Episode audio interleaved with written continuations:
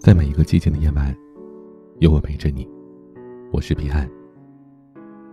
谨以此文献给每一位人民教师。最近，于谦于大爷又火了。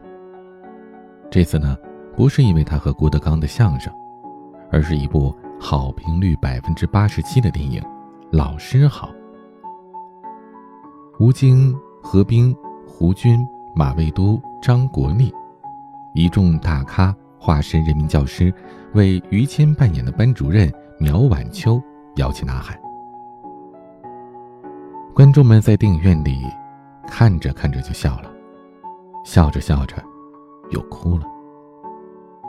每个人似乎都从这位苗老师身上找到了青春记忆，那位严厉管教过你的老师。就像一位网友在豆瓣上的留言：“多么希望有一天突然惊醒，发现自己是在高一的一节课上睡着了，现在经历的一切都是一场梦。桌上满是你的口水，老师揪紧你的耳朵叫你好好听课。你看着窗外的球场，一切都那么熟悉，一切还充满希望。也许你曾经和老师闹过。”赌气过，对抗过，但最后发现，他却成为了你人生当中不可替代的人。电影当中的苗晚秋，是很多人学生时代最讨厌的那一类老师。高中开学的第一天，他就给所有人来了个下马威，禁止女生烫发，当场抹去一位女同学嘴上的口红。两个抽烟的男同学被他抓个现行，罚站了一整天；一个武侠迷被他没收了所有的小说；一个别着斧头的小混混被他赶出了教室。他极其注重班级的名誉，一切向成绩看齐，甚至学生为了帮他找回遗失的自行车，没有按时的上晚自习，也要被他批评一顿。苗婉秋对学生的严厉近乎苛刻。可就是这样一位不近人情、严肃古板的老师，却惹红了很多人的眼眶。他把家庭困难、倒卖商品的学生从派出所捞出来，最后还逼着当警察的小舅子违反规定，把没收的商品还给了学生。学生住院动手术，他号召同学们捐款救助。连养家糊口都很困难的他，二话不说拿出了一个月的工资。眼看着混混学生马上就要变成街头霸王，生性胆小的苗晚秋勇敢闯入一帮黑社会的酒席，直面砸向脑袋的玻璃瓶。帮助贫困学生免费进行课外补习，却被人诬陷举报赚取外快，自己差点丢了饭碗。直到这个时候，同学们才恍然大悟，原来那个管你最严的老师，爱你最深。电影的最后，我们可以看到，小混混变成了积极阳光的有志青年，抽烟喝酒打架的男同学成为了善良勇敢、正能量满满的好学生。武侠迷放下了手中的小说，多年之后走上了讲台，拿起了教科书。一个严苛的老师改变了一群孩子的命运。就算所有人都放弃了你，那个愿意批评你的老师。是在你跌落进悬崖的时候，依然拼了命抓住你双手的人。电影的导演张鸾说：“拍摄《老师好》的初衷，就是见到了如今很多失败的师生关系情景，所以想谈谈记忆当中的老师形象。”的确，我们可以看到，现在的教育环境下，出现了一个非常奇怪的现象：家长舍不得管。老师不敢管，家长舍不得管呢，这个可以理解。很多孩子都是独生子女，全家老小围着一个少爷公主，怎么可能管得了呢？那为什么老师也不敢管了呢？就在《老师好》上映的这一天，我们师范学生的同学群里，现在当了警察的老班长深夜里发文提醒大家。当老师的各位要保护好自己啊！今天我们这儿有个小学女生，因为老师批评她没写作业，直接跳楼了，脚骨折了，骨头都露出来了。后面的话班长没有说完，但所有当老师的同学都明白，显然有关部门已经开始调查了。有同学说，现在家长已经吃定了学校和老师了。这句话道出了背后的真相：教师已经成为了高危行业，老师成为了弱势群体。半月谈的记者曾经对江苏、山东、江西等地的教师群体进行过一次调查，在谈及惩戒教育时，他们从老师的口中得到了一个出奇一致的答案：在家长面前，学校还是怂的。有的老师还直言，如果老师惩戒学生要冒职业风险，那我犯不着。老师选择明哲保身。因为一旦发生师生冲突，错的一定是老师。之前看过一个视频，女教师和一名身穿白蓝校服的男学生对骂，这女教师高喊着：“我这个老师不当了，也不惯着你。”事情发生地是在我的老家黑龙江，下边齐齐哈尔市的泰兰县。这名教师呢，同时也是担任着学校的副校长。从视频对话当中，我们可以还原事情的原委。老师呢，当时是制止学生，仅仅呢就说了一句“你靠边站”，结果就引来了学生的辱骂。老师气不过呀，就和这个男生理论，但是这个男生并不服气，口中依然是骂骂咧咧、老子长老子短的。于是女教师气愤难抑，才有了这样情绪激动的言语。事后网上有人发了个帖子。语重心长又颇为无奈地给这位女教师声援。张小华副校长从来到二中这些年来，一直都是一步一个脚印，人品正直，这是公认的。就是因为这样负责任的老师，敢管别人不敢管的事儿，才会让二中在歪风邪气当中不受影响。可这件事情的结果呢？这位女教师最后被免职，而且从学校调离了。学生没有受到任何影响，照常上课。《三字经》当中有这么几句人尽皆知的话：“养不教，父之过；教不严，师之惰。”当今社会，家长放下了手中的棍棒，又夺走了老师的戒尺，那么，家长凭什么要求老师可以教出优秀的学生呢？听友董事大壮曾经在我们的公众号后台发了一段长长的留言。他说：“小学一年级逃课玩水，被老校长抓住一顿胖揍，至此到大学毕业再也没逃过课。初中一年级开学义务劳动，我没带工具，班主任让我面对着全班同学罚站，一上讲台转身抬起头，眼泪唰的就流了满脸。”这丢人的感觉，我现在都难以释怀。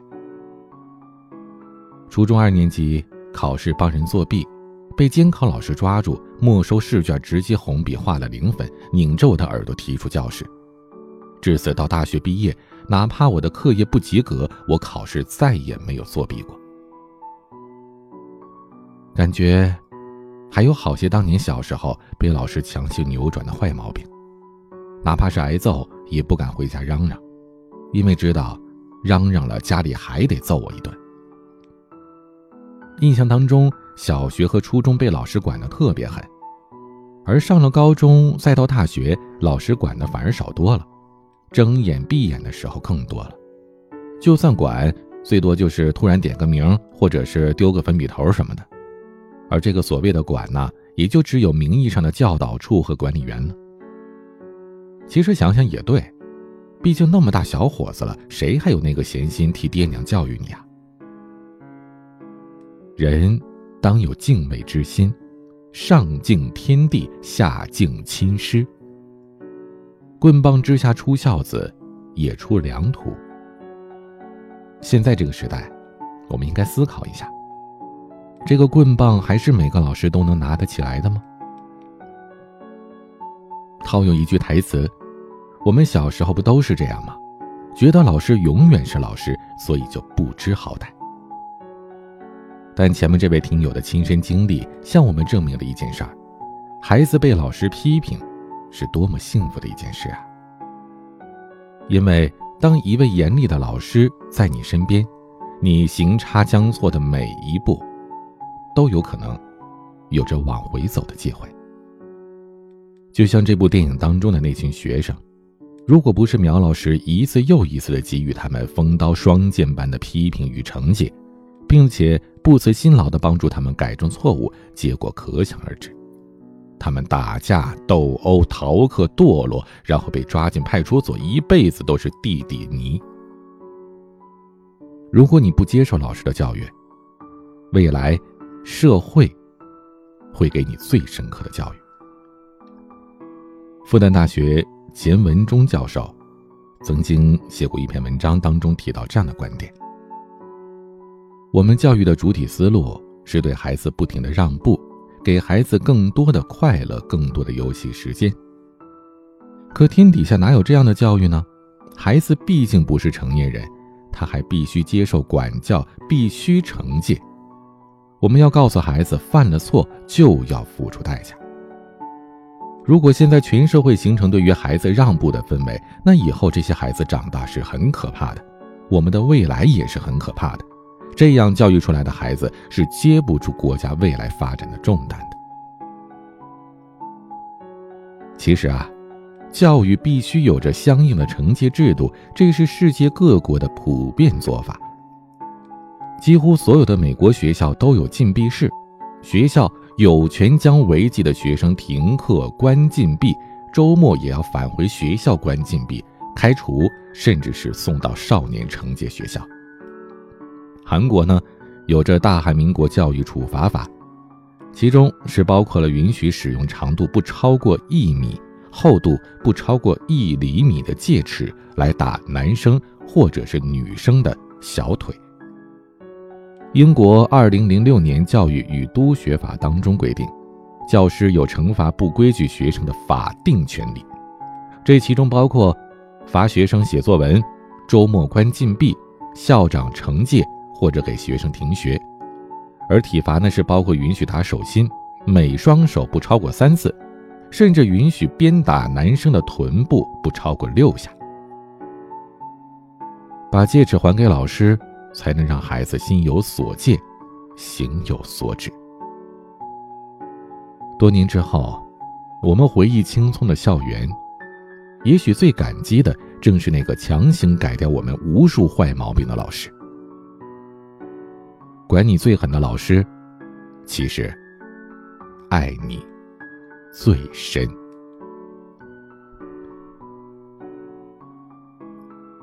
今天分享的这篇文章，让我想起了儿时的自己。高中的时候，学习不是很好，经常逃课出去上网吧玩游戏。当时我的班主任呢。是一个男老师。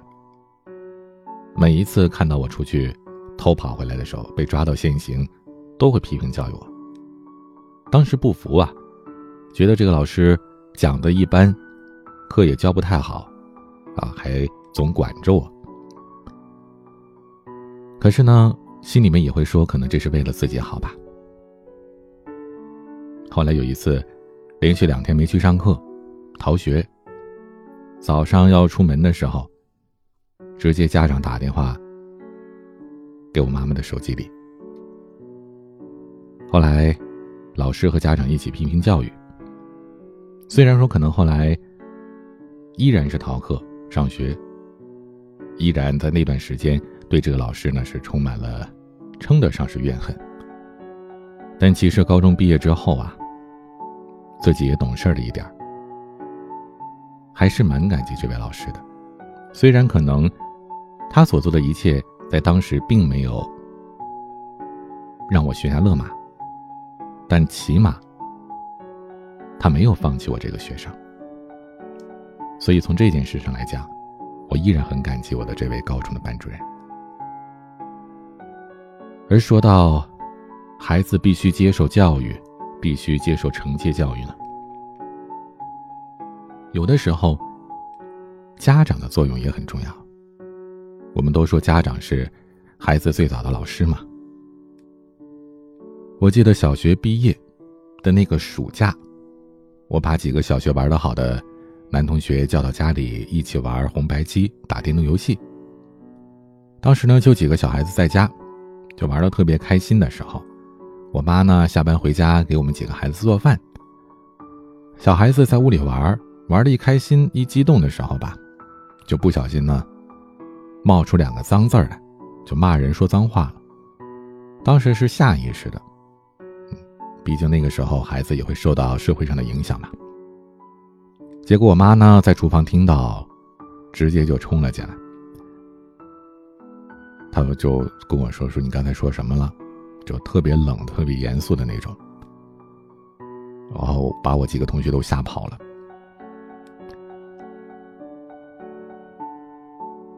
我记不清他当时有没有打过我，但是他当时就跟我说，就特别严厉的那种态度跟我讲，就是不能去说脏话呀之类的。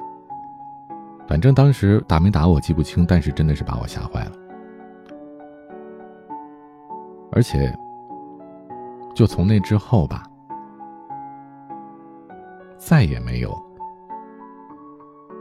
在家人面前说过哪怕半个脏字，也没有在任何的女性面前，不管是小孩子还是长辈还是同龄人，没有在他们面前说过一个脏字。客观的讲，实话实说的讲，是这样的。唯一可能会。不小心蹦出几个脏字的时候是什么呢？是跟大学同学在一起的时候，大学男生在一块儿嘛，这互相受影响，偶尔的会说两个。但是除了大学的这十几个兄弟之外，没有在任何人面前说过。不是说刻意的说，哎，不要去说了，这完全就是一种下意识的条件反射。我觉得，这其实就是一种父母的教育。对于孩子的成长的一种正确道路的指引和矫正的一个鲜明的体现。所以现在很多家长对于孩子说不得、碰不得、打不得、骂不得，自己不让说不让管，还不让那些老师管。我有很多的老师的朋友，他们有的时候也会说，啊，有一些家长呢比较开明。跟老师说啊，你随便管，随便打，随便骂，把这孩子教好了，出了事我们担着。但是呢，真有一些这个是非不分的家长，把孩子都惯没边了。这很明显，孩子已经是被惯坏了，不听话了。这老师想管呢，家长啊，就哪怕被孩呃孩子回来说啊，我们老师今天说我了，批评我了，这个家长都得跑到学校去找老师理论，理论不清呢。就找校长投诉。其实这些家长啊，直接把孩子领回家自己管去吧，这孩子以后废掉是他们自己的事儿，人家老师又会受什么影响呢？你这个孩子以后成为亿万富翁，还是成为一个社会最底层的一个垃圾，跟这老师有什么关系呢？人家老师犯得着挨着批评，承担着责任。可能甚至会丢掉这个饭碗，来去管你们家的孩子吗？这班级里还有那么多的好孩子值得去管呢。所以有些家长啊，真的想不明白，人家管孩子是为了你好，你还反过来去说人家，去指责人家，甚至还有家长会动粗的、动武力的，包括去年网上挺火的那个某某某个书记家的孩子那个。这说两句，发个成绩单在家长群里，这都不行。孩子是花了钱在学校上学的，但家长不能把孩子或者把自己当成是消费者，更不能把自己当成是顾客是上帝。如果那样，还是趁早把孩子领回家去吧，让他自生自灭吧。这种孩子，老师们管不起，学校也不敢管。教不起这样的孩子。虽然说“棍棒底下出孝子，出孝徒”，可能是一种比较老的观点。孩子不一定要打，不一定要骂，但一定得管。孩子不听话的时候就得严厉的管。偶尔的这种体罚惩戒，甚至可能会让孩子受益一辈子。我们家有很多做老师的这些长辈和亲戚们，有的时候听他们讲自己带出来的这些孩子、这些学生，让老师印象最深的学生有两种，要么是学习特别好的那些好孩子，要么是学习比较差，而且特别淘的那些所谓的差生。但是，这些做老师的亲戚们跟我说，每年现在还想起来回来看老师的，对学校、对老师、对同学们，还依然充满了怀念的，都是这些学习最好的，和当年那些学习最差的那些差生们，尤其是当年的那些特别调皮捣蛋的那些学生们，现在是对老师感情最深、最感激老师的。因为他们知道老师当年管他们，是要付出多大的努力，承担多大的风险，他们才是最值得感恩的人。所以，各位正在上学的孩子们，还有孩子在上学的这些家长们，对老师、对学校，该有一个什么样的态度？好好想一想吧。你怎么对老师，老师就怎么对你。今天聊的有点多，早点休息吧。今天的晚安曲是由小柯演唱的《谁》。欢迎添加我的私人微信号：彼岸幺五零八幺七，彼岸拼音的全拼后面加数字幺五零八幺七。我是彼岸，晚安。遇见你的我。碰到我的你，在同样的深夜里，写了同样的日记。望着你的我，望着我的你，在同样的时光里。问着同样的问题，谁在等你？你在等着谁？谁在等我？我在等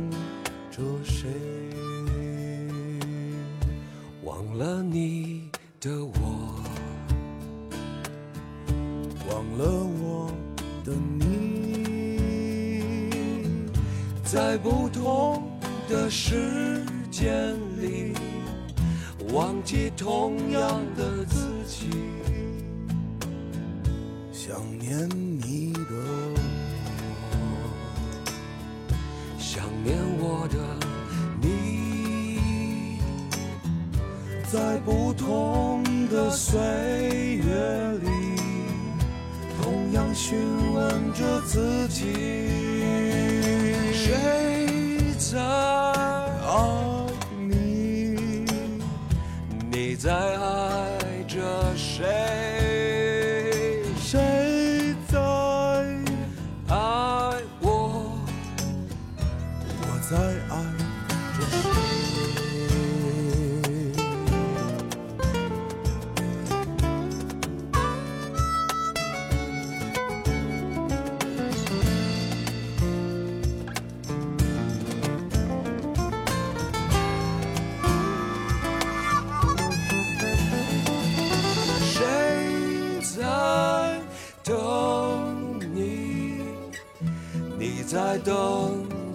谁？